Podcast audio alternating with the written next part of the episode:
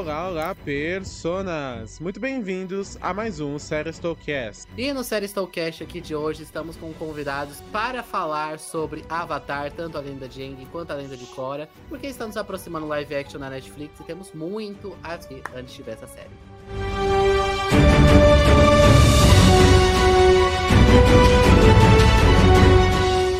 Prepare-se, amigo ouvinte, para as frases do quiz. Será que até o final do programa você adivinha de que personagem ela é? Meu nome é Frâncio e a vida acontece onde você está, queira você ou não. Eu sou Osmio e admitir os seus medos é o primeiro passo e o mais difícil para superá-los. Eu sou o Luca e é melhor você se preocupar menos com a maré que já decidiu te matar e se preocupar mais comigo que ainda estou pensando no assunto. Meu nome é Méria e a perfeição e o poder são superestimados. Você foi muito sábio escolher a felicidade ou o amor.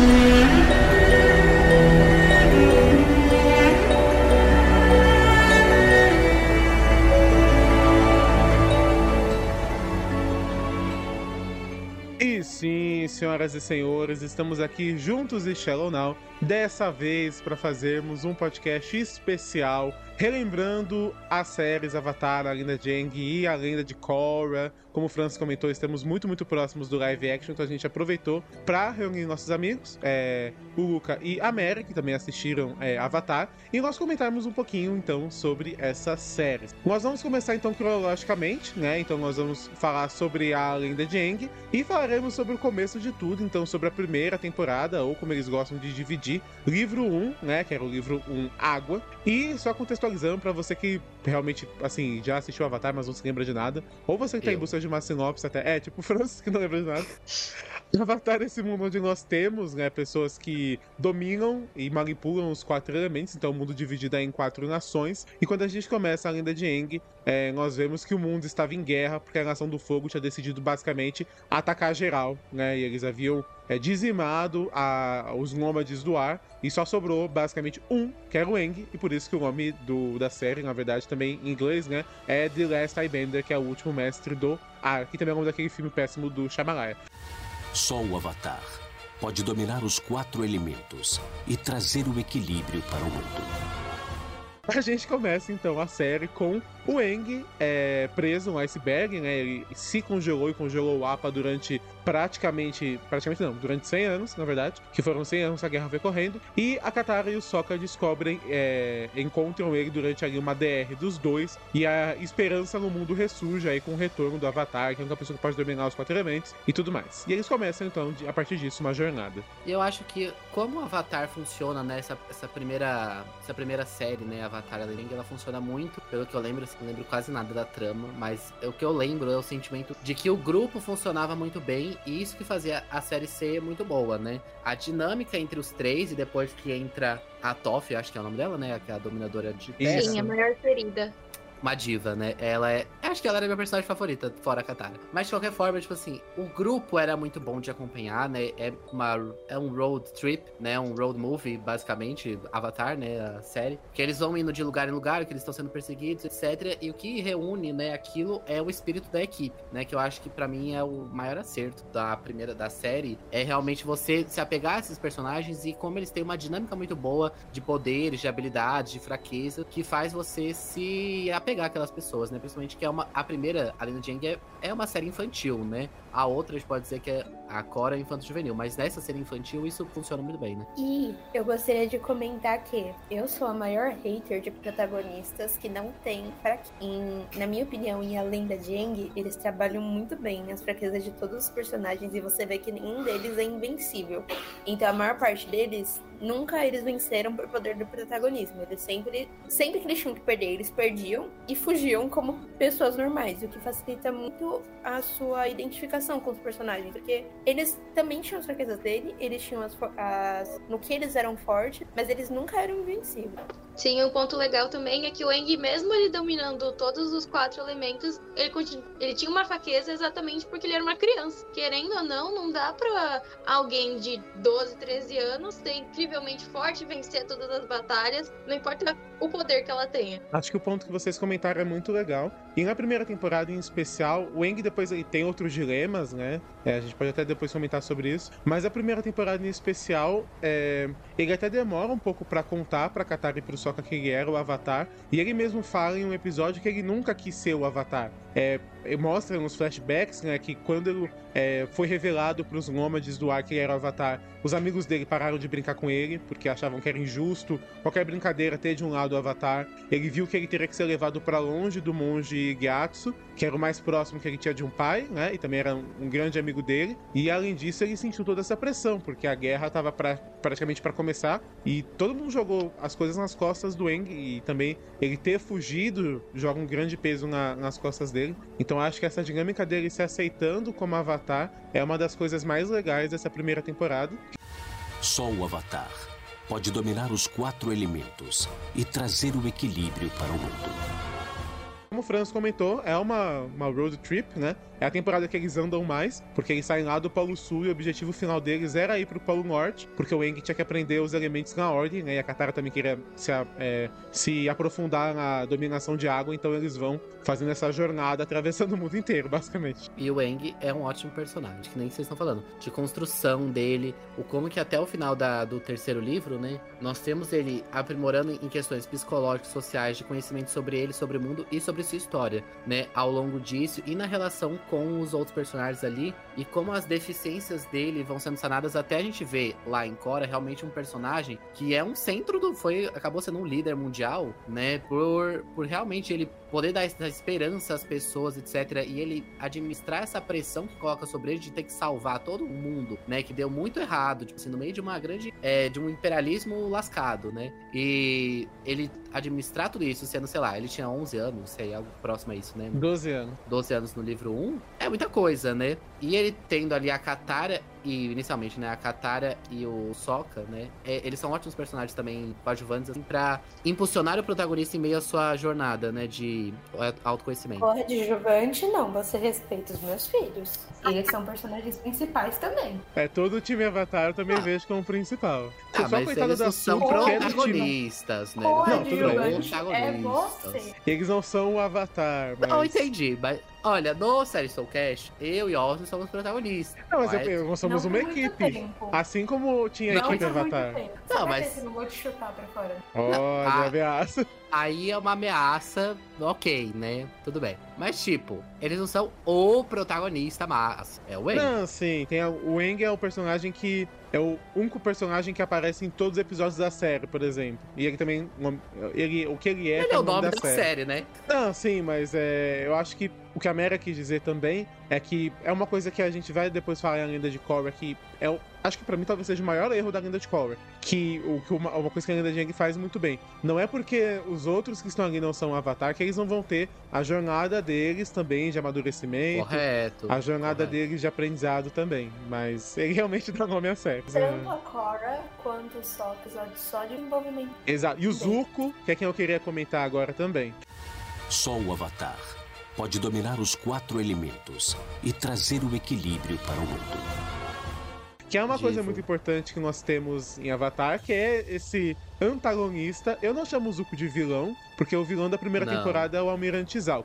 Começou como capitão, o cara fez, sabe, uma carreira que o LinkedIn inteiro invejaria. Em um mês o cara virou grão-almirante, sei lá. Mas é, o Zuko, ele era né, o, o, herdeiro do trono da Nação do Fogo. Ele participou ali de uma. A gente descobre isso também no mesmo episódio que o Eng fala porque ele não queria ser o Avatar. A gente descobre por que, que o Zuko fez lado. Aí é, ele foi convidado para participar de uma reunião de conselho do pai, né, de guerra. E basicamente um general sugeriu, assim, olha, entrega um, um batalhão inteiro, sei lá, de recrutas para servir como, é, sabe, massa de manobra para eles morrerem mesmo. E a gente conseguir fazer sei lá o quê. E ele, com as boas intenções que ele tem, que diferente da, de muita gente da família dele, ele tem um coração bom, ele falou aquilo e isso gerou consequências terríveis, porque o pai dele não só baniu ele, como desfigurou a cara dele, né? Então, ele parte exílio, o tio dele, que era general antes, né, o Iroh, vai junto e o Zuko só poderia voltar caso ele encontrasse, capturasse e levasse o Avatar para a Nação do Fogo. Uma missão que o bisavô dele morreu tentando, que o avô dele morreu tentando e que o pai dele nunca conseguiu jogar em um menino de 16 anos. Ó, você quer voltar para casa, você acha? Isso aqui que é uma lenda, ninguém viu esse cara nos últimos 100 anos, você dá um jeito aí. Ou seja, era para não voltar. Exato. Gostaria de comentar que eu passo pano pra toda e qualquer ação do Zuko. Eu também passo, que fique bem claro que ele é um divo. Ele é um Não, eu tenho que concordar. Ele faz umas coisas bem duvidosas, mas você entende o lado do cara. Eu, Eu passo pano pra lerda de ideia numa situação dessa. toda e qualquer ação dele. O pai dele não foi competente nem pra ir atrás do Avatar e morrer, que nem os antepassados dele. Ele jogou o filho dele. É um covarde. Exato, porque Isso. pelo menos os outros dois, eles passaram a vida inteira. O pai dele nem isso quis. Exato. Ficou lá sentado no trono dele e jogou isso pra responsabilidade do filho, que era realmente pra ele não voltar, né? Mas eu Exato. apoio o Zuko em qualquer momento, eu acho ele um divo. A jornada dele, pra mim, é a melhor da Muito. série, né? É, ele é o melhor personagem, né? Porque ele, ele é muito relacionável, porque ele começa ali como um anti-herói, né? Justamente com as histórias, etc. Até chegar lá no final, ele tem aquela personalidade mais sarcástica, né? De que é, a gente Eu gosta de personagens sarcástico, assim, né? acho. Eu diria ácida. Acho que pra mim sarcástico Exato. é mais o Soca. Mas ele realmente, algumas horas, espizinho o Zuko, assim. Só o Avatar pode dominar os quatro elementos e trazer o equilíbrio para o mundo. Mas acho que uma coisa importante nós comentarmos para avançar nesse debate do livro 1, né? A gente tem vários capítulos, alguns são praticamente fillers. É, eu acho que a, a série tem uns fillers, mas acho que todos evoluem de algum jeito, né? Mentira, tem alguns que não. Tipo o episódio que eles atravessam Tem. Canyon nessa temporada. É um dos mais chatos da série, eu não lembro o nome desse episódio. Mas eles atravessam Canyon. Aí tem um. Sério, é muito chato esse episódio. Que tem mais tribos, é uma ladainha aqui só. Mas eu enfim. não poderia me lembrar mesmo. Então, Realmente. não se lembre, realmente. Mas por que, que eles tinham que atravessar o mundo inteiro, o Polo Norte? Era só porque realmente, ah, é a sede pelo conhecimento? Não. E acho que é uma coisa importante a gente lembrar também que o é, Eng, ele tinha uma data limite na missão dele. Porque a Nação do Fogo estava perto de ganhar a guerra e de 100 em 100 anos cai um cometa no mundo lá deles. E basicamente, né, o, a- o- os elementos influenciam os dominadores. Então, esse cometa daria uma força descomunal para a Nação do Fogo. E o plano do Senhor do Fogo era usar a força desse cometa para aniquilar as outras nações. Então, ele, ele tinha até o fim do verão para aprender os outros três elementos. Por sorte, ele já era mestre em um. Agora vamos comentar novamente sobre a incompetência do Senhor do Fogo de esperar um fucking meteoro Exato. lidar com os problemas Ele não dele. conseguiu. Não, mas aí não é competência só dele. É incompetência dele, do pai dele e do avô dele. Porque beleza, eles mataram os monges. Mas eles eram monges, eles não eram, sabe, guerreiros. Eles eram monges. Eles eram monges. Meio que eles eram. Mas em- Foi um Pode falar. plano mal pensado, mal executado. demoraram mal 100 tudo. anos. Porque eles podiam ter começado por quê? Por dominadores de terra. Eles resolveram começar por quem tava quieto no ar. Mas então, eles Meditando. começaram por esse pessoal porque eles sabiam que o Avatar ia ser um monge do ar. Sim, mas não era mais fácil começar com um lutador do que pelos monges? Os monges eles não iam conseguir rebater de qualquer forma. Mas Foi tinha lutador do ar? Não, Não, eles a, meditavam. a Mera quis dizer começar pelo mais difícil, né? Que é o reino da terra. Aí já matava Ah, tá. de uma vez. Ah, mas aí podia ser Ah, aquela mas eu coisa. entendo, eu entendo. Vai que o Avatar a lógica. cresce nesse meio tempo, o Avatar cresce, Então. aprende, derrota. Eu Porque era mundo muito é forte, né? Tipo, a cidade lá, a zona. É, tanto que ninguém tomou o negócio, né? Mas a gente vai chegar lá também quando a gente fala das- do segundo livro. Tomaram sim, amigo. Só que foi por pouco tempo, mas tomaram. Ah, é, o, o tio que a Mera ama tanto, ele atravessou os muros, mas aí teve uma história muito triste e ele foi embora. Ah, mó trampo. Então o cara ficou, sei lá, 600 dias, um negócio desse. Só o Avatar pode dominar os quatro elementos e trazer o equilíbrio para o mundo.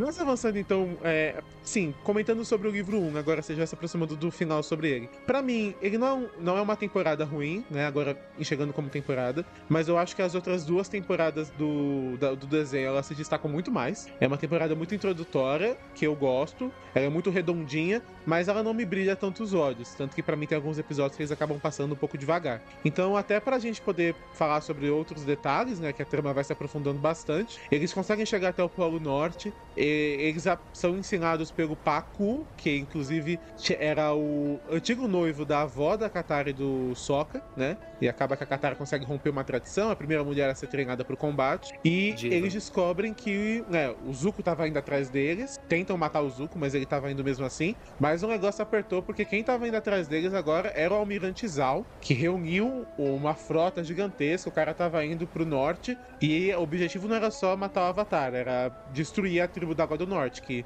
a do sul tava ferrada, mas o norte resistiu por 100 anos. E a gente tem o ápice da temporada, que é quando o Almirante Zal, muito inteligente, ele resolve matar o espírito da lua. Não Nossa, refletindo que que, a lua é a lua pra todo mundo, não é só pra água. E, né? É dessa ideia, né? Nossa, ele era muito burro, né? Inacreditável. O que a nação do fogo tem de poder, eles não têm de inteligência. Não tem. Exatamente. Cara, falta. Se ele tivesse uma pessoa realmente estrategista, a guerra teria acabado uns 50 anos atrás. Eles tinham, mas a pessoa não queria. É, o tio Exato, era bom. E Sim. aí, É porque ele era militante dos direitos humanos, o mínimo possível. Exatamente. e ele só se tornou militante dos direitos humanos porque o filho dele morreu. Porque se não fosse por isso também, ele Exato. tava lá.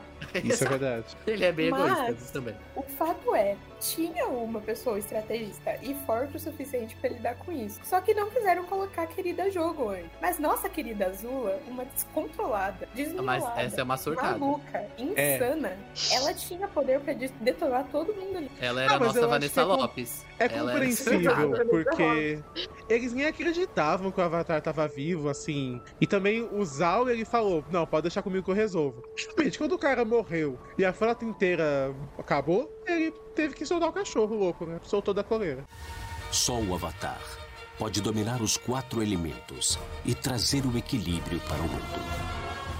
Mas então a gente Sim. termina o, o livro 1, né? O Eng aprende é, a do- dominar a água. Ele vira aquele espírito, se funde ao espírito do mar, né? Vira aquele bicho gigante, destrói o negócio inteiro do- da Nação do Fogo. Eles conseguem salvar a tribo da água, então é um final positivo de temporada. Uma coisa Sim. que depois a batalha ia subverter, né? E a jornada agora muda porque eles deveriam aprender. Eles não, né? Só o Eng pode aprender, no caso, a dobra da terra. Então o objetivo deles era voltar para Umachu, que é a cidade que o Boom, que era o amigo dele, quando ele, é, quando ele antes dele se congelar, era amigo dele. O cara viveu mais 100 anos, então era tipo um velhaco, mas era um super dominador, então o plano era que ele ensinaria o Eng. Mas aí a gente descobre que nesse meio tempo a guerra continuou, né, gente? Exato. Mas é uma grande temporada, a primeira temporada. São Sim. ótimos episódios, pelo que eu lembro. Tipo, toda a mitologia da tribo da água do, do norte, né? Tipo, é muito boa, assim, peixes, né? Espíritos e tal. É bem legal, é muito boa mesmo. E é um final bem emocionante. Eu lembro vagamente de ser muito emocionante. Mas o a tribo do norte da água, ela sempre. Eu, eu acho ela muito forte. Ela era uma tribo muito inteligente. Tanto que, na minha opinião, depois de Bassin C, era uma das. Quer dizer, Bassin entre aspas. Era uma das. Uma das civilizações mais bem organizadas justas ali. Com exceção do machismo, mas até aí. Bom, meio civilização nunca Até teve, Hoje né? em dia existe. É, até hoje em dia existe, sou eu. Mas enfim, eu gosto, eu sou uma grande fã da, do, do elemento de água e sou mais fã ainda da organização do norte. E é importante ressaltar que, além da Katara ser a única que foi treinada para combate usando a água, ela só conseguiu isso porque ela enfrentou um dos professores e venceu a luta dele com ele. E Isso eu é lembro que essa luta era muito boa. Eu lembro que essa luta era realmente muito Que legal. ela Linda fala a única frase, o senhor não me derruba. É Exato. linda de ver. Nossa. Meio que ela é uma diva feminista. Fica aí a diva reflexão. feminista. Não só diva feminista, mas ela é muito poderosa. E se ela fosse do mal, ela sim teria capacidade de acabar com toda a nação. Tem um orif desse que Só se não fosse quis. invertido, se fosse a, a Katara no papel da Azul e o Sokka no papel do Zuko. E aí o Eng, tipo, sendo ajudado pelo Zuko e pela Azula mesmo. É um orif interessante de pensar. Eu acho que o Sokka morria, que o Sokka morria pela mão da, da Katara. Eu Tipo, também se acho que con- se ela fosse do mal, ela seria mais impiedosa que a Azula. Sim, Azula considerando gosta ainda de mais brincar, que depois Katara ela. É, ainda mais considerando que depois a Katara aprende a dobra do sangue também. Sim. Dobra do sangue, que é uma das coisas mais. É... Eu acho que a coisa mais pesada do, do Avatar, o livro 1, 2 e 3, é essa coisa da dobra de sangue, que eu acho que aparece na no segundo livro, né? É no terceiro. No terceiro livro. Tipo, é muito pesado. É. Como é mostrado, sabe? O negócio de, realmente de entrar dentro de você e poder quebrar ali os ossos. Só, tipo assim, é, é tenso. E é Sim, tão é interessante que dobra é um- até proibida. Então, na lenda de Korra é um dos plots principais, a dobra de sangue na primeira temporada. Então, foi uma coisa muito legal que eles adicionaram.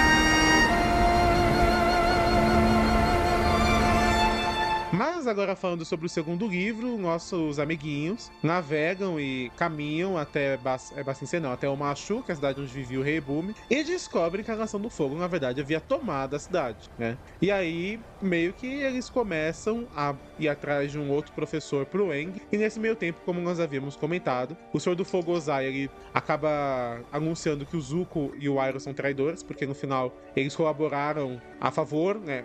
Colaboraram contra o Zal, né? E o Zuko acaba tendo uma crise existencial, começa aí uma, uma questão dentro dele, a mudar e tudo mais. Então ele solta o cachorro louco da coleira, que é a Azula, que vai atrás das amigas dela, Mei e Taili. E aí elas começam uma grande caçada atrás do time Avatar, que ganha, que ganha uma nova adição, que é a Toph, que para mim é uma das personagens mais criativas de Avatar. E é uma maneira muito interessante de você lidar com é, representatividade de pessoas que têm algum tipo de deficiência, sem você ser capacitista. Tem também o filho daquele inventor no primeiro livro, que ele é cadeirante, mas o, o pai dele inventou um jeito dele poder se locomover, que é voando. E a Toph, ela é cega, mas ela aprendeu a dominar a Terra com as topeiras Texugo, que são cegas também. E ela é simplesmente uma das melhores dominadoras. Ela inventa dobra, a dominação de metal, tudo isso. Não é uma personagem fácil deles lidarem, mas ela se torna parte do time Avatar. E ela é uma grande personagem. Tipo, ela, ela é muito icônica. Ela é icônica. Ela é, mas ela meteu o trio, o, o grupo, né? Agora com a adição dela, em um monte de confusão. Eu lembro que ela se meteu em confusão com o pessoal que enganava outras pessoas. Ela é presa. Eu, eu lembro que ela, ela, ela, ela é bem só se metia em confusão. Ela só se metia em confusão. Eu nunca vi Ela é muito trambiqueira atrair mais confusão que nem a Toff atraía. Ai, gente, mas se eu fosse poderoso que nem ela, eu fazia essas também. Eu também, vejo. perder, passei a vida inteira trancada em casa, vou saco. Cara, ela é tipo a Rapunzel da Dominadora de Terra. Ela tem mesmo que causar. Passa o pano para tudo que ela fez. Eu entendo a raiva que a Katara tinha dela. Porque elas eram muito opostas, né? A Katara é elas, elas era eram... toda maternal, é esperança, esperança, e a Toph era largadona, era egoísta no começo, tanto que isso gera briga entre elas. Mas uma vai entendendo a outra, né? Aos é que a Toph era meio, ah, deu errado? Pena, acontece, gente, supera. É que, a, é que nem você falou, né? A Katara é muito mãezona, né? E a outra, a Toph, ela é, ela é tipo, vamos fazer e ver o que dá. A Katara é tipo, ah não, vamos pensar racionalmente, vamos pensar num plano para todo mundo, ninguém se arriscar. Até o final a gente, vamos fazer, a gente tem poder para isso e vamos todo mundo pra frente e ver o que dá, né? Exato. É Tanto que quando a Azula e as amigas dela estão perseguindo, tem uma hora que a Toph fala, vamos parar de fugir, a gente tá aqui em um monte de dominador, a gente dá conta desse pessoal. Corta pra ele sendo um grupo de crianças. É... Exato. Não, corta pra eles fugindo, desesperados no rio, um negócio muito louco. Só o Avatar pode dominar os quatro elementos e trazer o equilíbrio para o mundo. Mas a temporada avança e ela basicamente se concentra no Reino da Terra, né? Então a gente acaba revendo alguns lugares que nós já conhecíamos. Tanto a ilha, por exemplo, a ilha, a ilha que eu acho que a gente não comentou muito, mas é o de Avatar, a ilha que Avatar Kyoshi criou, que é uma das vidas passadas do Ang. Mas a ilha Kyoshi, é, o Machu, outros Grande lugares. Filme. Oi? Grande filme, Vidas Passadas. vidas Passadas. a memória. Inserção no meio. Mas eu acho que dois pontos de destaque nessa temporada são o deserto e também C, né? Que é onde metade da temporada se passa, é onde o pau come mesmo. No deserto, o pessoal tava, acho que, passeando. Eles descobrem um professor, descobrem a biblioteca do espírito, vão explorar. O Sokka encontra uma informação de que a Nação do Fogo, não que a Nação do Fogo, né? Que haveria um eclipse em um dia tal e isso poderia ser usado contra a Nação do Fogo. Só que aí o espírito fica bravo. É uma história muito cabulosa, mas a, as consequências que isso gera é que eles ficam sem o APA. O APA é sequestrado. E aí a gente tem, acho que, um dos ápices da personagem da Katara, porque o grupo tava totalmente quebrado. O Eng tava assim, é, revoltadíssimo. O Sokka e a Toph sem moral nenhuma, assim, desolados. E se não fosse a Katara ali para juntar todo mundo e tirar ele, ajudar eles, né, liderar eles ali para sair do deserto, acabava a história. Foi, porque o Eng ele ficou completamente devastado, né? Ele Eu também tipo, fiquei. Sim. E é completamente entendível essa situação que ele ficou, ele ficou sem chão, porque é a única ligação meio que ele tem com as origens dele, né? Tipo, ele perder aquilo, em Avatar é também, tudo, né? o animal, é, todo Avatar tem o seu animal espiritual, né? Então, o Apa era o animal espiritual dele. Nossa, eu entrei numa depressão com o sumiço do Apa. E vamos combinar que o episódio, o episódio Dias Perdidos do Apa, que conta a jornada do Apa, é o mais triste da série? Sim. Provavelmente, provavelmente. É muito triste. Porque é ver animal sofrendo, né? E o Apa é tipo um grande cachorro. É um Golden Retriever. Cara, é muito triste. É muito triste. É um Golden Retriever. Sim, bem Ele não merecia. Ele não merecia nada disso, infelizmente. Não, Ele- não merecia. Meu querido Apa. Tristeza, tudo isso que ele passou. E o macaquinho, que é o Lemory, né? E o Lemory, que também Momo, fica a gente triste. falou do Momo, coitado. Ele também é bem Ele é fofinho, né? Também. Ele é mais do Soca do que do Eng, né? Mas é um Momo, gente. Ele é tão Ah, o Momo é um querido. Quanto Ele é, ele é muito trambiqueiro. Ele é tipo o, o macaco lá do Abu, o Abu de, do Aladdin. Baladinho. É praticamente a mesma energia, né? Nossa, ele é muito trambiqueiro, Momo. Se a Toph fosse Avatar, o Momo seria o animal espiritual dela. Seria. Porque os dois pra trambique tem, podem dar as mãos. A 80 km por hora. Quem é mais trambiqueiro? Ele era bem mão leve, me lembro bem. Ah, ele, ele não tinha uma vez que ele roubou o chapéu de alguém, teve um negócio desse. Acho que ele sempre ficava roubando as coisas, de repente ele aparecia com umas coisas aleatórias. E pra era? Disfarçar, ele começava a dançar, era muito engraçado. Ele era muito cleptomaníaco, na realidade, esse, cara- esse macaco voador aí. Tanto que acho que tem uma vez que a Kat- o Eng vai. um macaco voador, Tem uma vez que eu acho que o Eng vai buscar remédio pra Katara e pro Sokka. Aí a Katara tenta falar com o Momo, vai me buscar água. Ele começa a voltar com uns negócios, umas coroas, um tesouro, mas tudo menos água. Tá errado, fica aí. Só o Avatar pode dominar os quatro elementos e trazer o equilíbrio para o mundo. Mas além do deserto, outro ponto importante que nós temos na- no segundo livro é Bassin C, onde acontece muita coisa. E é importante nós comentarmos também sobre a mudança do personagem do Zuko, né? Que havia finalmente aceitado. Primeiro a Azula tenta capturar ele, e aí o, o tio Iroh dá uma barrigada que joga no rio, eles fogem. O Zuko tem uma crise existencial ferrada. É importante lembrar que ele era também o espírito azul, que era um alter ego que ele usava, né? Que ele usou pra salvar o Eng das mãos do Zal, ele usou pra roubar também. Então ele tava assim, doidão da cabeça, mas ele começou a aceitar ali uma vida, é, sabe? Sou um refugiado, estou bem aqui em C, vivendo minha vidinha de chá. Até que a equipe Avatar chega em Bassin C, começa a causar, porque o conselheiro do rei, que manipulava o rei, não queria ninguém causando ali embaixo do- da, da asa do rei. E aí o Zuko descobre que eles estão lá e tudo começa a dar ruim. É em Bassin C que tem uma, um desequilíbrio econômico muito grande, não é? Que eles fazem segregação por Isso, que a cidade tem as muralhas, que são três níveis: o inferior, o médio e o superior.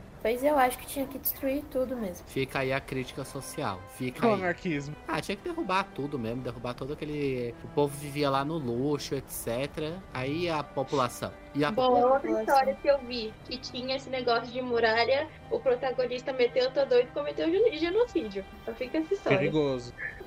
Esse negócio de cidade grande com muralha é perigoso, realmente. Mas nós descobrimos que Bassin C, né, o, rei, o reino da Terra, ele é uma bagunça, vamos combinar. É cada um por si naquele lugar. Ele é muito grande, é muito desorganizado, cada um cuida da sua vida, praticamente. Então, e a gente descobre que o rei da Terra, ele tava tão descolado da realidade, que ele não sabia que existia guerra.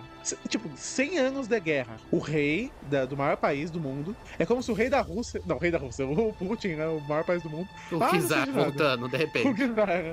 Mas é simplesmente ele não sabia que havia guerra porque o conselheiro dele manipulava ele. O, a polícia secreta ali, que era pra guardar a cultura, entre aspas, é, a polícia secreta basicamente faz uma. é, Era uma monarquia, né? Mas era uma ditadura dentro da monarquia, né? Então a gente descobre que tudo ali era uma fachada dentro do Reino da Terra. Pra piorar, a Azula se infiltrou com as amigas dela, fingindo ser guerreira Kyoshi. E eu lembro muito bem disso, que o final dessa temporada é muito bom. Tava tudo dando muito certo. A Toph ia reencontrar a mãe, o Sokka ia reencontrar o pai, é, a Katara ia ajudar nos planos de guerra, o Eng ia aprender lá com o Guru no templo. Todo mundo tava, se separou, pela primeira vez o time Avatar se separando. Tava tudo indo muito bem. Aí a gente descobre que a Azula tava infiltrada. E a Azula realmente ela foi muito inteligente. Por quê? 100 anos o malandro martelando do lado de fora. E o negócio não caiu, o negócio não caiu, o negócio não caiu. Aí ela, eu tenho a oportunidade, eu vou derrubar isso aqui de dentro. E ela usou o conselheiro do Muito rei. tática.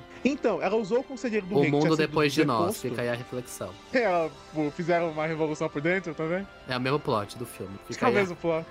a dica. E ela derrubou o reino da terra, simplesmente. O negócio ali, 100 anos resistindo, só foi a Azula chegar. Eu tô vendo com essa. Eu tô falando com essa mulher, ela é insana. Ela é maluca. Nossa, ela é uma das poucas vilãs que eu odiei de todo o meu ser. Nossa, como eu odiava. Você amou odiar. Eu, eu não aguentava mais ela. Ah, você realmente odiou odiar? Ah, não, eu não, Não. amava ela, não. Eu odiava Eu mesmo. odiava. Amar Nossa, o- uma mulher Não, vocês nunca ouviram isso de amar o Odiar? Não, já, mas eu odeio ela. Nossa, Ai, eu odiava. Eu Porque ela adorava não de tem- uma maluca. Ela não tem uma, um carisma pra mim, ela é só maluca. E ela Ela sempre se dava louca. bem, isso que dava raiva, ela sempre conseguia. Aí eu gostava dela, era a carinha da aula psiquiatra. Zuzu! Isso é mesmo, isso é Você mesmo. que precisa a carinha do psiquiatra, da aula psiquiatra. Sim, por isso dela. Pois então, interna as duas juntas. Nossa, É, mas era aí, muito louca, a Azul, é, realmente. Melhora, melhora. Nossa, que vontade que eu tinha, gente. Essa mulher, ela tinha que morrer. Nossa, que ódio que ela tinha aparecia. E tocava Nossa, aquela que musiquinha mulher no fundo. louca, que mulher Que era louca. tipo uma musiquinha só dela. Aparecia ela. Sabe, aquele- sabe aquele meme do Twitter? Eu não gosto de chamar mulheres loucas, mas essa mulher realmente ela era louca. Porque Sim. é isso. Ela é totalmente É. insana. É que eu ainda assisti com o Osnio e o Luke. E porque senão eu tinha desistido. Eu tinha que, eu tinha que fazer pausas pra dissolver o ódio. Porque eu tinha tanto ódio dessa personagem, muito ódio dessa personagem. Tipo, tinha vezes tinha o impulso de querer quebrar a televisão. Eu Imagina. entendo. Eu já tive animes que eu não consegui terminar depois de 5 anos por causa de personagem chato. Caramba, A não. curiosidade aqui que eu acho interessante. Vocês assistiram juntos, juntos, tipo, no mesmo espaço? Ou juntos Ah, ao mesmo não. tempo? Isso gente foi- fez fazer chamada no Discord. Exato. Tempos de pandemia, aí o que a gente fazia era bem arcaico, né? Porque não tinha, tipo, o Disney Plus que tem o, o Party Watch. Então a gente abria, todo mundo aqui, mesmo minuto, pessoal. 3, 2, 1, a gente dava play Ai, não junto. sabia, que legal. E como foi a experiência pra série? Foi muito divertido, que a gente ficava comentando, ficava xingando. Sim. E como eu já conhecia, ver a percepção de pessoas que não sabiam, que não conheciam, né, as duas séries, a gente viu as duas juntas, pra mim foi. Foram as duas juntas ou foi só a Linda Jane? A gente tinha os dois. Nossa, Assisti é verdade. dois. Então, pra mim, ver a percepção do Luke e da Mera e poder também compartilhar algumas curiosidades sobre foi muito legal. Então, se você não, se Nossa. você gosta e tem algum amigo seu que não viu, tente apresentar pra ele. É uma série muito bacana de assistir junto. Nossa, eu sou muito ancião perto de vocês. Porque eu assisti muito. antes. Eu assisti quando Não, passou lá na essa foi- Nickelodeon, É, lá atrás. eu não sou tão, eu não sou fã tão antigo, mas eu já reassisti, sei lá, acho que a Linda Jang oito vezes inteiro. Não, você é muito mais fã do que eu, Socorro. isso é negável. Mas eu assisti quando Não, passava na é Nickelodeon, lá atrás, quando lançava, tipo assim, foi isso? episódio Nossa, dar semanal. Olha que a Linda legal Jang acabou em agora, 2008, cima hein? de você. A Linda Ih, Jang acabou em 2008. Eu Então, com o. Franço, ele é um vovô, né? Eu não lembro se era 2008, quando Será que você não via a lenda em de Korra? 2008, Não, Lenda de Korra eu vi tudo depois. em 2008 Ah. você tinha Nickelodeon. Eu não posso falar porque eu também tinha em casa. Acho que 2010, 2011 que eu assisti nessa época. Gente, bando de blues. Eu só fui ter em 2010. Então, acho que foi também. 2010 que eu te- fui ter, que eu assisti. Mas é, é que eu acho que lançou nos Estados Unidos 2008. Chegou aqui, tipo, na grade, acho que depois. É que Nossa, depende. É, depende. Ou você assistiu uma eu reprise também, né? É, podia ser reprise, mas era tipo assim, eu lembro que era episódio semanal. Ou era tipo, acho que dois, mas era só na outra semana que lançava mais. Não, mas antigamente até em reprise era assim. burguesia. Olha, sobre realmente, Nickelodeon, vários privilégios assistir, mas é, acho que era um pacote de internet que vinha, Ju. Já a lenda de Korra foi muito mais popular, porque eu lembro que passava no. Não lembro se era sábado animado ou. Acho que era sábado animado do SBT. O, o SBT passou as duas primeiras temporadas da lenda de Korra. Aí depois não quiseram, se- não se interessaram mais. Mas enfim. Eu assisti as, as duas primeiras da Land Core quando tinha na Netflix, só as duas, lá no começo da Nossa, é Netflix, verdade. 2015. 2015. Eu também assisti. Aí depois eu comprei o Pirata e assisti no do DVD. As as duas primeiras duas eu também assisti. Senhora, você nem Porque- como que mexe no DVD. Nossa, que- gente, que antigo, né? Acho que foi das únicas coisas que eu assisti no DVD, acho que foi isso. Assisti Porque já tinha no DVD, é Netflix, arcaico. Porque tinha série da Netflix, mas, tipo, era muita pouca coisa que tinha. Aí eu ainda usava, mas aí depois, tipo, aí parou de usar meio que pelos streams e tal. Ah, eu assistia Teen Wolf? Saudade. No DVD? Por- No DVD? Não, no Netflix. Ah, tá. Ah, Pô, se tá. fosse Teen Wolf no DVD, Tipo, parabéns pra esse época, camelô, cara. 2015, 2016. Não, mas tinha série, tipo, tinha muita série em Camelô. Cara, eu nunca comprei nenhuma série em camelô. Filme, bastante. Eu acho- série, não. não. Eu tô Acho descobrindo que- agora que tinha. Tinha. É que o França é outra tinha geração, bastante. gente. É nossa Gente, eu sou de outra geração.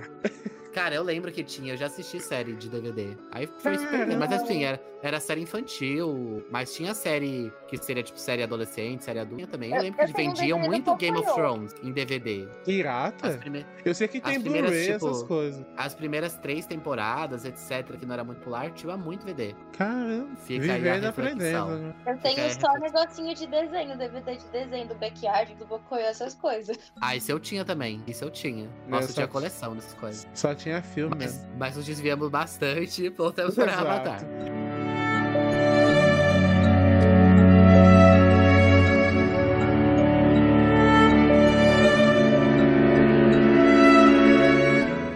Avatar. nós tivemos uma. Esse final né, da segunda temporada foi um final negativo, com o time Avatar perdendo, o Reino da Terra caindo, o rei parte em exílio. E foi uma coisa meio Star Wars, né? Porque o Star Wars, o clássico, o filme do meio, que é a Vingança, a Vingança do Sith, também tem um final é, negativo, né? E aí nós começamos o terceiro livro, que é o do Fogo, onde o Aang tem que enfrentar o seu maior pesadelo, que é aprender o elemento, do, né, o elemento que destruiu o povo dele, que é fogo, né? Então, eles partem exilados do Reino da Terra. Lembrando aqui, me veio agora na cabeça, no final do segundo livro, a Azula mata o Aang. E a Katara revive ele com aquela água do mundo Sim, espiritual. É verdade. O Aang morre, vocês têm É noção disso? Eu lembro disso, cara, foi bizarro. Naquela época, eu acho que naquela época eu já fiquei revoltado. Eu falei, nossa, morreu e vou voltar. Ah, não, eu fiquei revoltado que ele morreu pra começar. Não, isso sim, mas aí depois ele voltou. e Não, falei, mas a- aquela água dela É tava muito de arma de tempo. Chekhov. Porque a- foi muito arma de Chekhov. Porque lá Foi na mesmo. primeira temporada, a princesa ela falou: toma essa água que ela é água. É água mágica. Aí depois o Zuko começou a virar do bem, depois ele traiu todo mundo. Mas ele, olha aqui minha cicatriz como é feia. A Katara, nossa, se eu usasse essa água mágica, eu podia até curar essa cicatriz. Vocês já estavam brincando com isso. Eles, a própria Melisandre, essa água aí, já estavam falando dessa história lá atrás. Lá atrás eu tava falando, mas eu lembro que eu fiquei chocado esse final de temporada. Eu falei, gente, mas mataram o protagonista. Aí depois ele voltou e eu falei, ah, já que sem graça. Tem algum problema com a Bíblia? Exato, né? É. Exato. Ele virou em é criticar Game of Thrones e acertou no cristianismo. O Franço na Olha- catequese, mas olha que falta de criatividade. As pessoas chocadíssimas em volta. Aí ele, gente, isso aqui é muito incoerente. Meu Deus, eu era um mini cinéfilo chato. Um cinéfilo desde cedo, né? Meu Deus, eu não vou nem falar nada, porque não tem nada que eu possa falar que seja melhor que isso. Aí ele, ah, o que o- encheram o mundo de água e teve marca com animal, eu até aceito. Que engoliram, que o cara, a não engoliu o cara, eu até perdoo. Mas o cara morrer e voltar já é demais. Aí não, Esse, esse roteiro não está fazendo sentido. aí já passou tudo. Ai, meu Deus do céu. Não Nossa, vou nem mini falar nada. cinéfilo. Nossa, eu era um mini cinéfilo chato desde, desde o tempo. Sabemos que tanto a Paixão de Cristo quanto o livro 3 de A Lenda de Aang estão com poucas estrelas no Letterboxd do França. Se eu desse estrelas. Exato. Só o Avatar pode dominar os quatro elementos e trazer o equilíbrio para o mundo. Mas voltando então pro Ai. livro 3, nós tínhamos um sonho. Nós não, né? A equipe Avatar. Eles tinham um sonho, que era invadir a Nação do Fogo no dia do Sol Negro. Eles não tinham mais aliados, praticamente, só rebeldes, que é quem foram os, os personagens que a gente foi conhecendo durante a série. Eles não tinham um exército, eles não tinham nenhum reino pra apoiar eles. Então realmente era um sonho. E nesse meio tempo o Aang teve que. Ele nem. No começo ele nem chegou a aprender até a invasão do Sol Negro, ele nem conseguiu aprender dobra de fogo, na verdade, né? Mas eles foram ali sobrevivendo pela Nação do Fogo, fazendo pequenas coisas. Katara ajudou a salvar uma- uma- um rio, né? E uma, um vilarejo, se fingindo de espírito. O Sokka teve um momento dele de brilhar, porque ele foi ensinado ali pelo mestre. Que eu esse mestre, realmente eu não lembro o nome dele. Mas é o mestre lá que era o super espadachim da Nação do Fogo. Então tem episódios bacanas. Tem episódio também da manipuladora de fantoches, né? Que a gente descobre que a Ama, que era aquela velhinha do bem, na verdade era a última dobradora de água da nação. Da nação d'água. Da tribo d'água do sul. Que foi capturada, ela se revoltou, se tornou uma maluca, e ela acaba passando essa herança de ódio pra Katara, obrigando a Katara a dominar a água também, ah, o sangue também. Então, são episódios muito interessantes que o livro 3 traz. Pelo que eu me lembro brevemente, o terceiro, o, o livro 3 é o que eu acho que eu mais gosto, gostava na época. Eu acho que eu, tipo, o que mais realmente a é tensão, ela tá à flor da pele, né? E Isso é tá tão verdade. próximo do seu inimigo. E eu realmente acho o mestre lá do, do fogo, o Ozai, Senhor realmente eu Fogos, acho ele um é. bom inimigo. Eu acho ele um bom vilão. Mas ele é aquele eu acho- vilão, sabe, Imperador Palpatine. Eu tô ali longe, eu sou do mal, mas eu mando meus lacaios. Ele é aquele Sim. vilão incompetente, que não faz nada sozinho. Então, ele Sim, manda a filha, exatamente. manda o Darth Vader. Só que eu acho que ele, ele transmitia medo. E- Transmitia. E, a atmosfera da, da Nação do Fogo, ela é muito destrutiva. né? E eu acho que a, a terceira, o terceira temporada, né, o livro 3, ele pra mim acho que é o melhor por causa disso. Você tá- Você está tão perto ali de tão, você pode ser descoberto, você já está na terra do inimigo, né? Coloca eles ali a trabalhar muito mais tensos, muito mais. É, a emoção tá muito mais presente ali, né? E é o livro que o Zuko totalmente vira de lado também, né? E é muito legal acompanhar isso. Eu acho que é naqueles castelos até que são invertidos, acho que tem esse episódio, né? Tem o Templo de Ar do Oeste, que cada. Exato. Que, que não tinha uma nação, né? Aqui somos o, a Ilha do Povo do Ar. Cada lugar tinha um templo. O do Oeste era invertido. Que é quando o Zuko Que é vai bem pedir legal. desculpa. Sim, Episódio bem bom. exatamente. Mas Só o Avatar pode dominar os quatro elementos e trazer o equilíbrio para o mundo. Assim, essa temporada nós temos basicamente três grandes eventos, né? Tem a invasão do Sol Negro, que a Azula Cretina já sabia, porque o Rei da Terra contou, então tava tudo pronto já, a Arapuca formada. Eles perdem mais uma vez, e aí eles perdem tudo, tipo assim, não, não foge quase ninguém. Eles só mandam realmente as crianças embora. Todos os adultos, né? O pai do Soca, o inventor, aquele pessoal que dobrava a água do pântano. Todos os aliados deles são presos pela Nação do Fogo, né? Então eles se refugiam no templo, que é o que o Francis comentou. E aí em seguida nós temos essa, esse início da. Não início, né? Que a redenção do Zuko era um processo muito contínuo. Mas é realmente o Zuko agora buscando ajudar ativamente o time Avatar. E uma das primeiras maneiras que ele demonstra isso é indo com o Sokka até a prisão de Rocha Fervente, onde eles libertam o Hakoda, que é o pai dele com a Katara, e também libertam a Suki, que é a namorada do Sokka, coitada, sempre excluída quando falam de time Avatar, apesar dela ser parte. Aí nós temos o Sokka e o Aang aprendendo com os dragões, que são os mestres originais, é a dobra de fogo. E nós temos um dos melhores episódios da série, que é quando Zuko, aí eu falei Sokka e Aang, mas é o Zuko e o Aang, tá? O Sokka não domina. Mas um dos episódios melhores da série é quando Zuko e Katara vão em uma road trip de vingança, que a Katara queria simplesmente matar e se vingar do cara que havia matado, levado, levado não, assassinado a mãe dela quando Esse tentaram levar a dobradora de água do sul. Esse episódio é muito bom. Nossa, cara, por isso que a terceira temporada é muito boa. Porque esse episódio realmente, se você for pensar, tipo, ela realmente queria matar o cara e é uma série infantil. Você imagina? Isso hoje em dia não seria feito. Assim, pensando isso hoje em dia série infantil não é feito. Não seria Ai. infantil, né? Então, aí colocar isso nessa série eu acho hoje em assim, dia tem muito mimimi. complicado de Olha falar a mera isso. hein? relacionada. Prefiro nem comentar porque eu discordo. Gente, depois que- respeito. Se eu descobrisse que alguém matou a minha mãe, eu ia ficar possessa de ódio, eu não ia me importar. A minha idade, eu ia querer matar a pessoa sim, e eu não ligo. Não julgo. E ainda que a Katara serve pra dobra de sangue. Então, ó, largaram de mão já esse negócio de criança. Ela já lembrando no, que teve um monte de morte na série, né? adolescente. Teve um monte de morte na série, beleza. Eles não mostram nenhum corpo aberto, mas morreu jato, morreu. Morreu uma galera, né?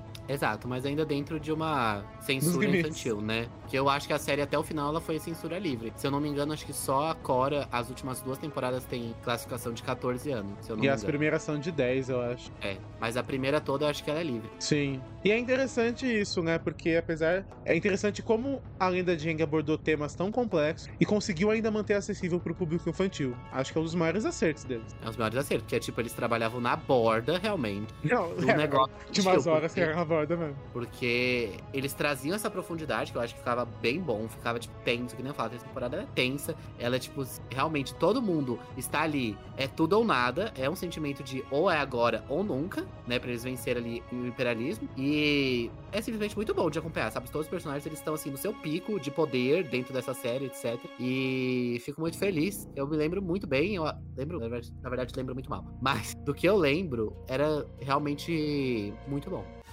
Só o Avatar pode dominar os quatro elementos e trazer o equilíbrio para o mundo.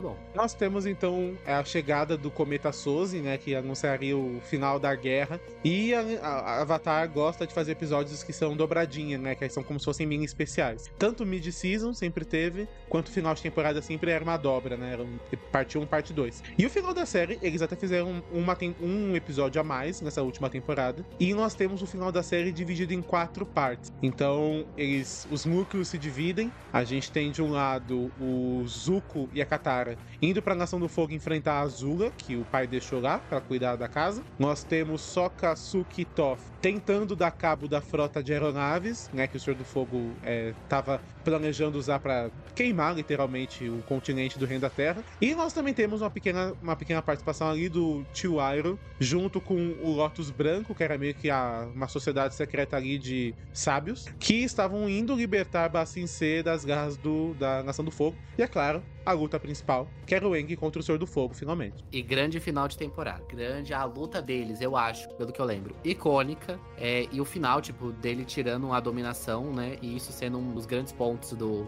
da primeira temporada de Além de Korra, né? É muito interessante. Gostaria de dizer que eu gostei da batalha final.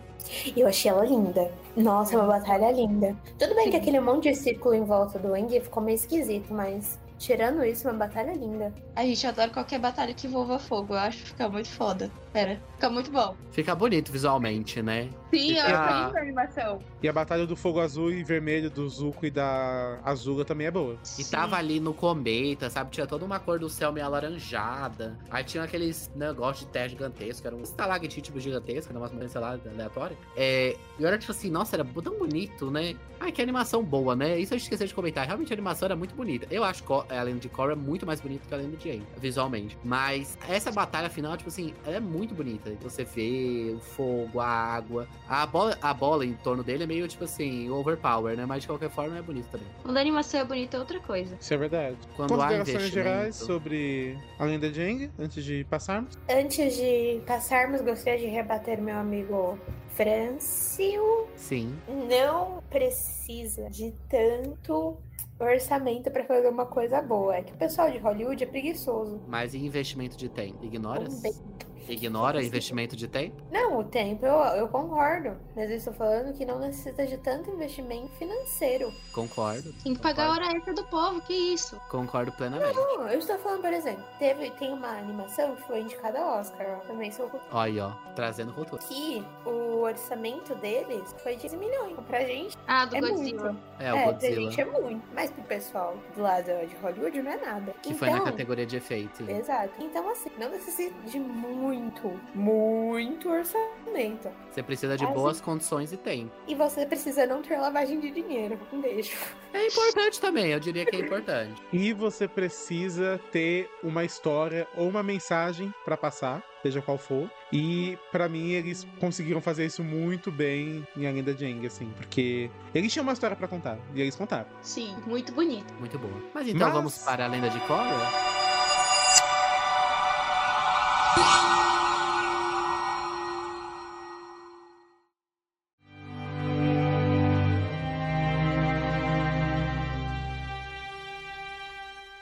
Avançamos agora a 60 anos. Temos que nos desapegar dos nossos amigos, porque, né, o ciclo, ciclo das temporadas, ciclo das estações, sabe como o Tenzin fala? Avançamos vida. 60. É, o ciclo da vida. Avançamos então 60 anos, né, no tempo. Deixamos aquele mundo, né? A guerra finalmente havia acabado. O, com o Eng restaurando o equilíbrio ao lado do Zuko, que havia virado Senhor do Fogo. E nós encontramos um- uma realidade totalmente diferente, né? Agora uma coisa meio ambientada anos 20, a lenda de Aang. Eu não diria que é uma coisa medieval, mas beira, assim, porque é carroça, cavalo, e é isso aí. Já a lenda de Korra nós temos como se fosse um mundo ambientado que seria os anos 20, e nós vemos que o impacto do, do time Avatar foi muito além do fim da guerra, né? É, o Zuki, o Eng, o Rei da Terra, eles é, transformam as colônias da Nação do Fogo no Reino da Terra, as mais antigas, né? Tinha algumas que tinham quase 100 anos lá. Transforma aquelas colônias que já tinham povos diferentes convivendo e, sabe, criando famílias, dominadores diferentes, etc e tal, não dominadores. Transforma aquilo em uma nova nação, que era as Repúblicas Unidas, né?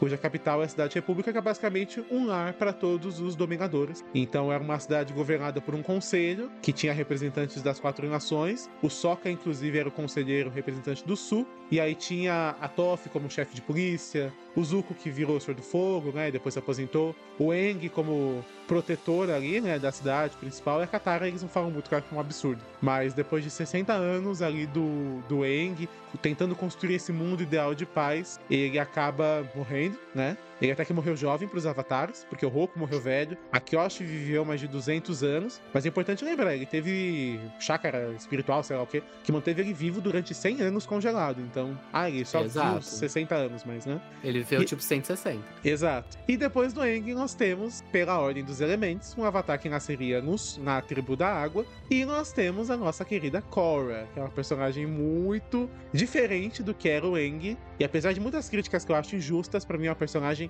sensacional. É uma ótima personagem para um novo público, que nós temos a Lenda de Korra realmente uma série, acho que infanto-juvenil, né? Entrando mais próximo do final, crescendo um pouco esse público-alvo. E ela é uma personagem muito diferente, com problemas muito diferentes do que o Wang tinha. Ela é. Ela traz ali problemas de uma final da adolescência, jovem adulto, né? E ela é uma personagem muito interessante, porque ela vem da tribo da, da água, mas ela tem o fogo ali muito como um elemento dela, porque ela. É o elemento que ela, ela... mais domina na série, inclusive, Francis, fica aí a curiosidade. Então, não é, não é à toa, né? Essa curiosidade realmente muito interessante, porque o fogo é, é muito a personalidade dela, ela é muito impulsiva, ela é muito explosiva, até não combina muito com a água, né? E é um personagem super interessante, também tem um crescimento bem legal durante as quatro temporadas da série. Sim, um dos dilemas da, da Korra é sempre se comparar com o Eng, porque, querendo ou não, ela tá conectada com o Eng não só por, por também ser o Avatar, mas porque ela convive o tempo todo com o próprio filho do Eng e com os netos do Eng. Então, é um peso maior de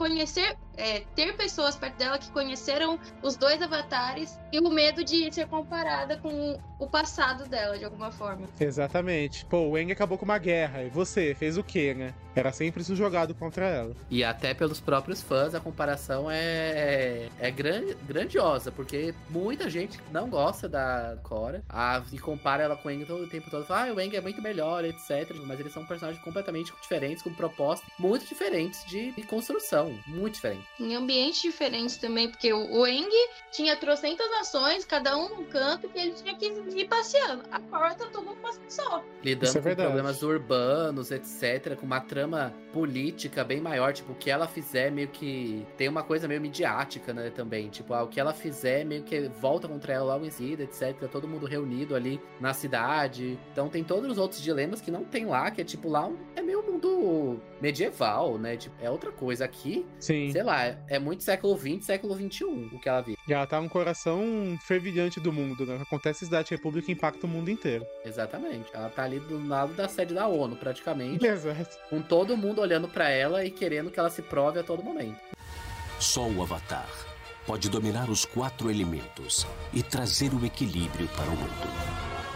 Mas eu acho que antes da gente comentar sobre a trama da Linda de Korra, que eu acho que ela tem personagens muito interessantes. Acho que um, uma coisa que, de todas as críticas que fazem contra a Linda de Korra, para mim, a única que eu concordo um pouco, mas eu também entendo por que, que é assim, é sobre o desenvolvimento dos personagens. A Lenda de Aang foi uma história que os criadores, né, eu não lembro o nome deles, mas são dois queridos, os criadores eles planejaram do ponto A ao ponto B. Então, é essa história que a gente quer contar. Eles tiveram a oportunidade de planejar ela do começo ao fim. Quando a Lenda de Korra foi lançada, é, a Nickelodeon ela encomendou uma temporada. Então, havia essa expectativa de que ela seria uma minissérie. Então, eles não tiveram a oportunidade de, por exemplo, ah, nós temos quatro temporadas contratadas, então nós vamos planejar nossa história as quatro temporadas. Então toda temporada que a Nickelodeon ia, ia é, é, ofertando a mais, né, fechando negócio a mais, eles tinham que fechar o fechar a história de certa forma, porque eles também não queriam deixar os fãs meio que deslocados. Então, por exemplo,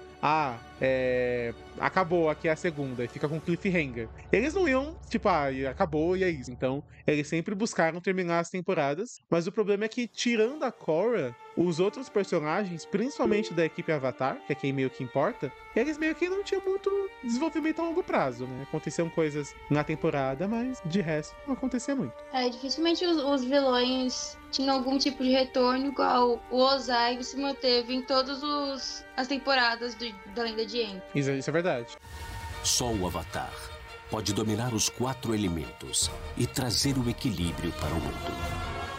Então muita gente reclama do desenvolvimento do, da Sammy, do Mako, o Boren, que é tipo juros, que é trocando de emprego a cada temporada. Uma ele é lutador, depois é guarda-costa, depois ele vira lá o quê. Então, é realmente uma pena, e para mim essa crítica... Currículo vasto, currículo vasto. Exato. Olha o LinkedIn aí, igual do Almirantizal. É uma pena que eles não tenham tido oportunidade de planejar, porque eu acho que... Uma coisa que eu acho que eles vão ter com esse Avatar novo, não live action, a animação que volta ano que vem, supostamente, mas eu acho que as críticas a personagem da Corey em si si, para mim elas são muito mais misoginia e outras coisas do que realmente ao desenvolvimento dela, porque para mim que ela tem um desenvolvimento bom, isso para mim é incontestável. Dos outros pode até ser contestado, mas dela. E digo mais, eles acham ruim porque ela é uma adolescente que age como adolescente. Porque Sim. nenhum adolescente é um adolescente sensato. O Wing fez um monte de cagada e passaram um puta de um plano só porque ele era homem. Exato. Exato. Habla, habla mesmo.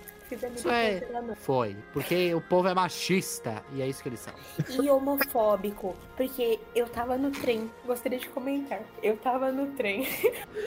Corta para minutos atrás. Aí eu ouvi quatro adultos nerdolas discutindo sobre a lenda de Korra. E aí eles estavam, ah não, porque isso, porque aquilo. Aí do nada o cara me mexe no final. Não, porque eu achei muito forçado o relacionamento da Korra com a outra no final. Ah, mas isso é headcanon. Não, isso é canon, o autor comentou. Ai, que paia. Não é só, não é só o autor comentou, desculpa te interromper, Mera. Nós temos histórias em quadrinhos, tanto da lenda de Aang quanto da lenda de Korra, que eu ia falar póstumas, mas póstumas é depois que morrem, que são posteriores ao fechamento da história. E elas são oficiais, então elas continuam de fato a história. E o relacionamento da Korra e da Sami é explorado nessas histórias. Então ele não é headcanon. Não é nem ah, o autor então. confirmou, está em material oficial. Mas no próprio desenho fica implícito. Pra passar no. Oriente Médio, Tipo- para passar no Oriente Médio, pra tentar passar no Oriente Médio, só foi um abraço. Mesmo assim, o Oriente Médio e países árabes proibiram. Imagina se fosse um beijo. Mas então, Imagina. Essa gente ah, é bando de homofóbica. nerdola é chato. Tomara Ah, vai. a-. Tomara que todos explodam. Vai achar uma boca pra beijar. Ah, ah. Isso daí é inveja, porque a Korra pegou mais mulher do que eles já pegaram em toda a vida dele. Um beijo. Isso, é Isso é verdade. Isso é verdade. Se você não sai numa aventura espiritual com seu amiguinho. Uma aventura espiritual por um mundo mágico e colorido. É mesmo Sinais. assim, ela São ter levado tudo, de todos os outros amigos dela, ela ter levado só Sam. são tudo sinais. Exato. A série não fala, mas diz muito, né? Só o Avatar pode dominar os quatro elementos e trazer o equilíbrio para o mundo. Mais uma coisa que o Luca comentou sobre os vilões da lenda de Korra, que são muito interessantes, né? Que realmente o Senhor do Fogo Ozai, ele era aquela representação do imperialismo, né? Como o Franz comentou. E os vilões da lenda de Korra é uma coisa interessante porque, é, se você analisar, é, muitos eles tinham. Isso a própria Korra reflete durante a série, né? Eles tinham objetivos bons, mas a execução deles foi muito ruim. E também eles. Alguns são baseados em movimentos reais. Então, por exemplo, o Amon, que é o vilão da primeira temporada. Qual era o objetivo dele? Você pensar no cru. Era promover a igualdade, porque os não dominadores sempre foram explorados pelos dominadores. Mas as maneiras que ele usou foram péssimas. O tio da Korra na segunda, que é o Nalak. O objetivo dele era o quê? Aumentar a conexão é, entre os humanos e os espíritos, porque o mundo espiritual e o físico estavam entrando em conflito porque os humanos estavam zoando o mundo, né? Então até uma referência a cuidados ambientais e tudo mais. As maneiras que ele usou, trazer o O espírito rei das da trevas de noite tá volta. diferente. Exato. As maneiras que ele usou foram péssimas. Aí na terceira temporada, que é o livro do é livro Balança Equilíbrio, um negócio assim. Nós temos o Zahir e o Lotus Vermelho. O objetivo deles era o quê? Liberdade. Eles queriam combater as lideranças corruptas do mundo. As maneiras que eles usaram foram péssimas, porque eles combateram, no fim das contas, o Avatar e o Lotus Branco, que foram quem. Tudo bem, o Lotus Branco acabou se diferenciando do que ele foi no tempo da guerra. Mas era meio que quem tava tentando manter o mundo bem, né? E a Kuvira, no final, né? Que era aquela ditadorazinha, qual era o objetivo dela? Salvar o reino da Terra e tentar ajudar as pessoas. As maneiras que ela usou, ela virou uma ditadora. Então, o ponto das ideias dos. E também tem aquela coisa, né? O Amon era uma coisa.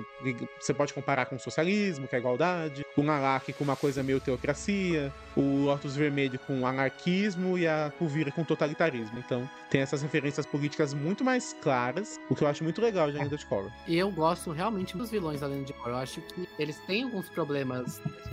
Né? Eu acho que talvez adivinham de ser uma série infanto-juvenil, né? E eles têm que resolver as coisas mais facilmente e não ir às sequências. Mas é que eu também não lembro, assim, especificamente pra ir criticando. Por mais que a Korra vá até as últimas consequências. Ela normalmente vai até as últimas consequências, mas Pra os mim, os dois podem, primeiros né? vilões até que vão. Porque o, o Amon, né, que era o líder dos igualitários, ele chega a tirar a dominação da Korra, que ele usava a dominação de sangue, né? Ele era filho de um dominador de sangue. Então ele chegou às últimas consequências. E o Nalak, que era o tio da Korra, ele rompeu as conexões dela com as vidas passadas. Então o próximo eu avatar que digo- vier só vai ter a Korra. Eu digo assim, não dá pra eles serem Nossa, também vilões que super merda. Tipo, não dá pra eles. Eles serem vilões super maquiavélicos, mani- manipuladores ao extremo, que essa a trama ela tem que acabar, né? É uma trama infantil juvenil. É... Mas, no geral, eu acho os vilões, assim, muito bons. Todos que foram apresentados, eles trazem realmente uma ameaça, eles têm um tom de medo ali empreendidos, eles têm um ponto marcante na trajetória deles. É oposto ao que a Cora está tentando desenvolver ali naquele momento, então encaixa muito bem no esquema base, contação de história protagonista versus antagonista. É, eu acho muito bom, assim. Eu, a- Co é, além de Core, pra mim, em alguns momentos acho que ela pode ser um pouco mais lenta, porque ela não tem aquele ritmo realmente muito do, da, do, do humor mais infantiloide que tem o, o Alena Jeng, mas eu acho uma série muito redonda, assim, no final das contas. Tem um personagens muito bons, ela é muito boa. Eu acho que talvez, assim, em alguns momentos os coadjuvantes pequem um pouco, mas no geral a série é bem proveitosa. Sim. E é interessante que apesar de ter quatro temporadas, ela tem menos episódios que a Lenda Jeng, né? Porque a Lenda Jeng eram 20 por temporada, a Korra são uma média de 12, 13 episódios. Então não dava tempo de ter filler, eles tinham que realmente ir até o, o que a história pediu.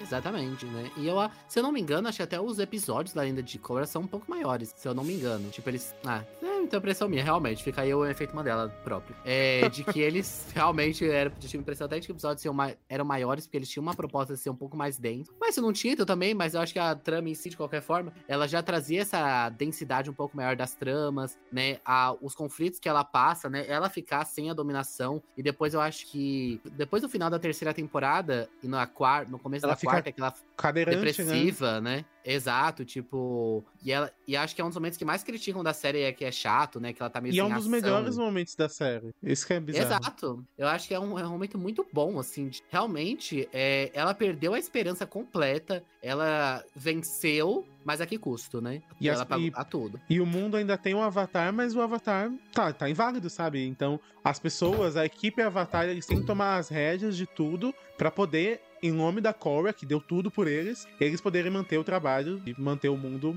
mais ou menos bem.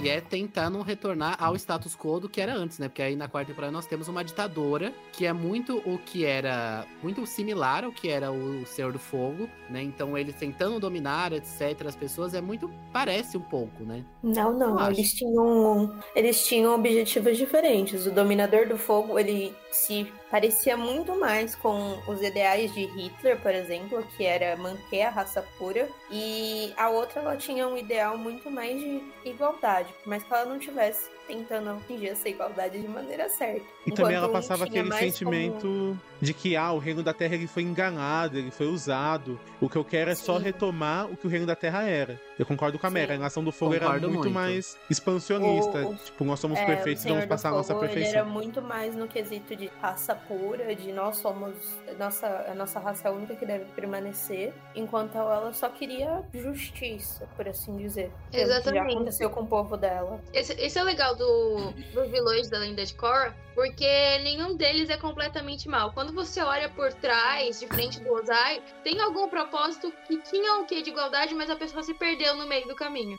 Concordo muito. Eu concordo muito. Eu digo, tipo, no lugar de ir tomando espaço. Ela Ah, está sim. no lugares e é muito parecido com o que era o Ozai, né? De ir tomando os lugares, né? E ela precisa disso porque ela está vendo que ele tá indo, ela, ela, né? é, Ela está indo tomando o território, está tomando o lugar dos povos, etc. Que era o que o, o Eng estava tentando impedir lá na primeira série. Né? Tipo, uma coisa bem Sim. colonialista. exatamente, exatamente. E uma coisa importante também, a gente acabou passando mais rápido pela lenda de Korra, mas eu acho que pra mim uma das coisas mais legais dela, até por a série ela não se passar só em um verão como a lenda de Aang, é ver como uma temporada é, e também os reflexos do que, do que aquele vilão acreditava e das ações da Korra, como aquilo vai afetar a temporada seguinte. Então, por exemplo, o Amon fez tudo aquilo da República. Na temporada seguinte, eles elegeram um presidente não dominador e isso abriu espaço para os não dominadores. O Nalak causou com os espíritos e a Korra decide manter os mundos unidos, espiritual e físico, não separa. Isso gera que a dominação de ar volte pro mundo, que era o sonho do Avatar Aang e era o sonho do Tenzin também, né?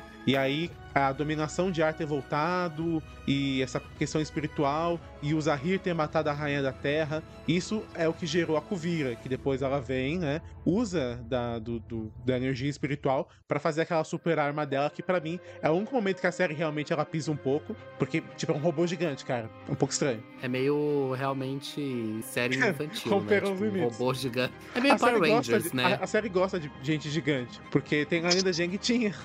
E na segunda temporada a Korra vira um, um bicho azul gigante. Mas de repente, um robô gigante. Realmente. É, é bem Power Ranger. Esse. E até tem, tipo, é bem isso, porque no final é tipo um raio azul, né? Que debrota do céu. E...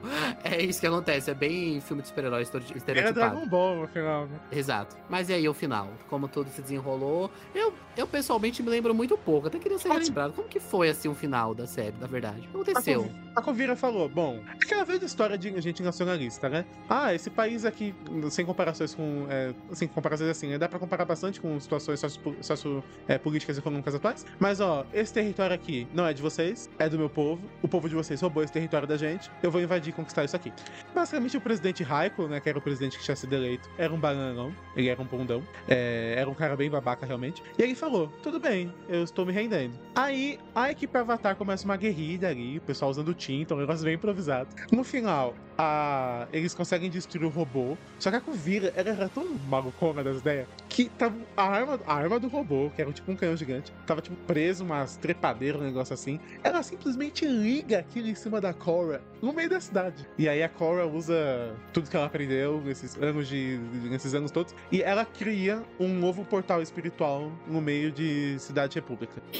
E aí a guerra acaba, porque a Kuvira é presa. E depois ela fazer o passeio espiritual, né? Ela precisava de um descanso, né? Presa. Não, e tem a o casamento. aposentadoria dela. Temos, na verdade, o casamento de Varric e Zuri. Zuri? É Zuri? E a Zuri. Vocês lembram de Varric e Zuri? Bem brevemente, se eu te falar. Que era o a casal mais icônico dessa série. Que o Varric só falava, Zuri, faça isso. Zuri, faça aquilo. Aí tem uma hora que ela se revolta, a querida da Zuri, e ela fala, eu tô indo embora. Mas aí ela amava ele, na verdade. Eu devia ter ido embora, né? Se era assim mesmo, devia ter ido embora. Meio que eu acho certo. Mas beleza, casaram, né? E a Cora e a sua aposentadoria junto com sua esposa. Acho mais que correto. Acho mais do que certo. No mundo espiritual bem longe. Que esse mundo aí só traz problemas. Só de- você tenta consertar uma, um lado, piora do outro. Eu acho que ela realmente tem que viver bem longe, morre lá mesmo e é isso que acontece. Bom, o importante é que a Cor viveu feliz pra sempre, com uma bela mulher.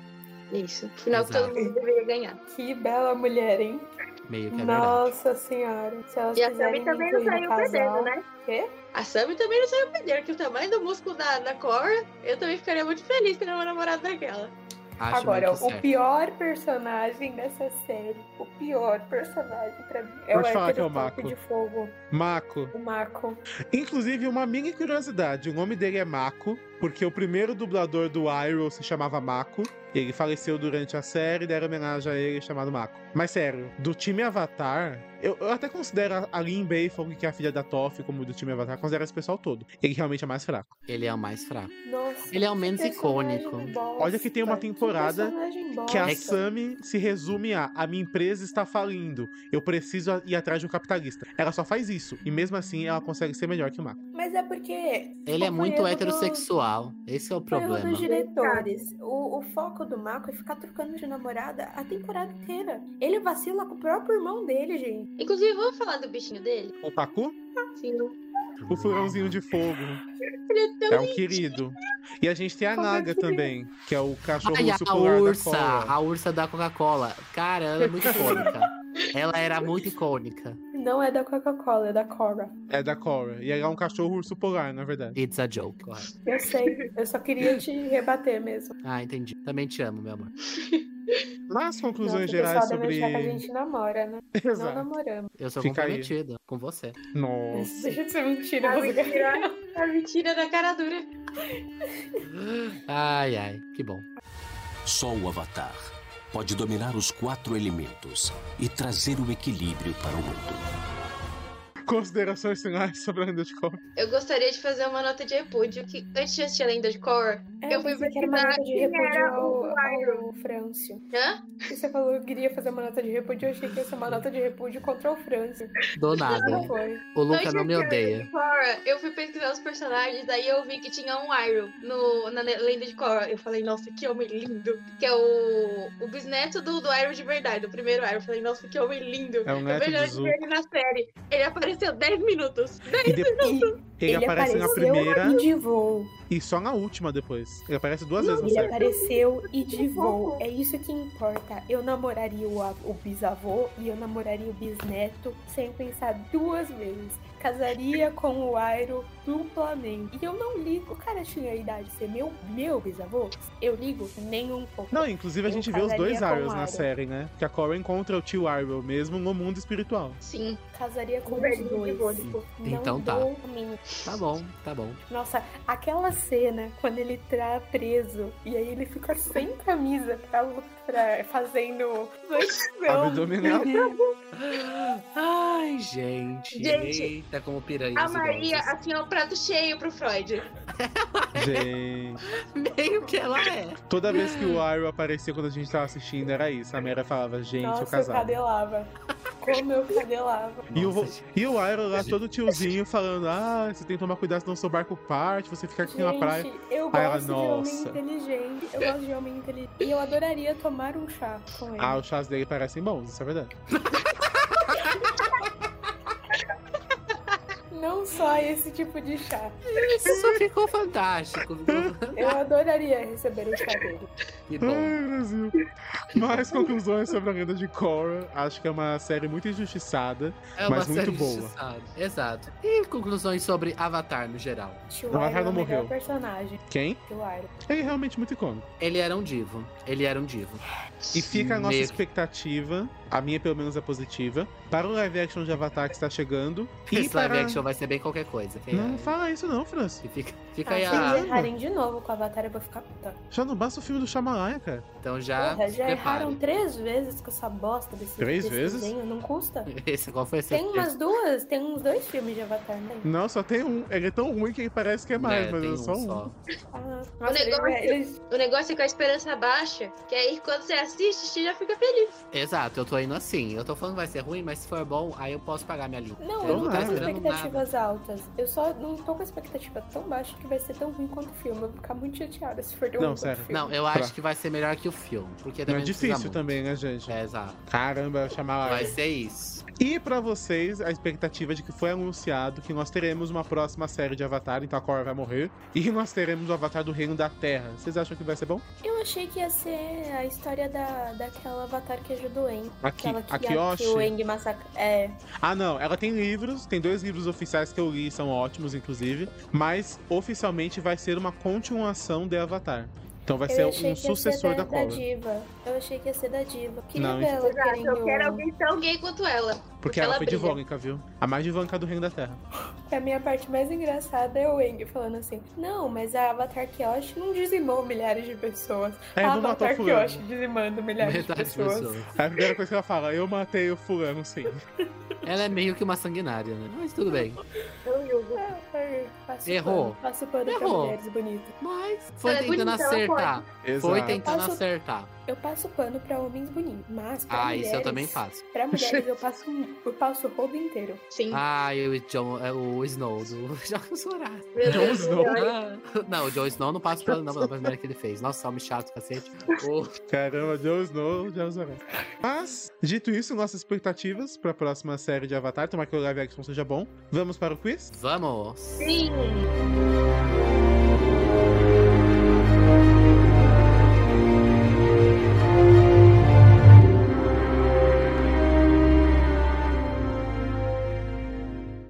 E agora, o quiz. Pergunta que vale um milhão de reais. Não consegue, né?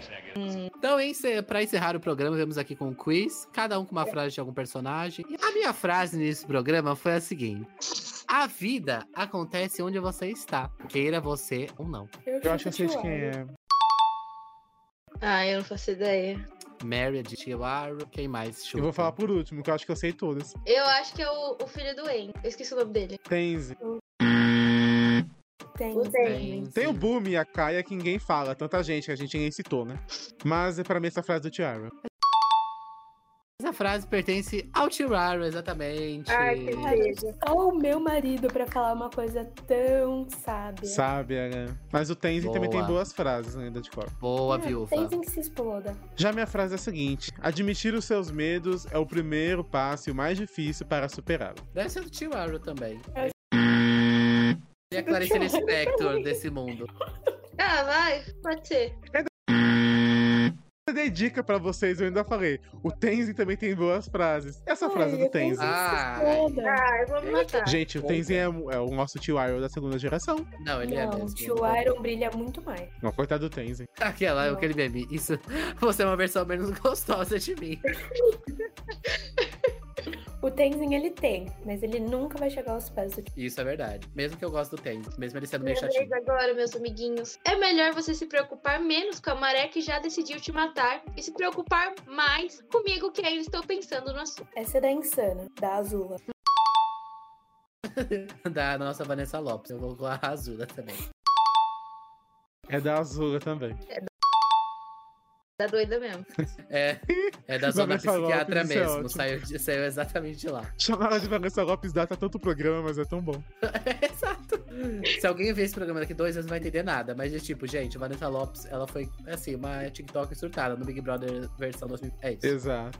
Deixa eu ver. Ah, agora me. A míope. A perfeição e o poder são superestimados. Você foi muito sábio ao escolher a felicidade e o amor. Não parece uma coisa que a Clarice Lispector diria. Eu chuto o Tenzin.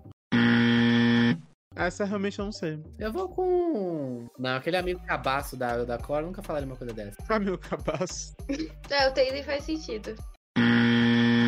Ah, eu vou com a, com a esposa da, da, da Cora. A Sammy? É, Bom, todos erraram. bom. É o meu marido, tio Iron. Mas devia ter, ter sabido, né? Vindo de Méria. É, realmente. Mas chegamos ao fim desse longuíssimo programa. Talvez seja um dos maiores podcasts do- do- dos últimos anos, com certeza. Ele se desviou tal qual Campeirinha. Exato.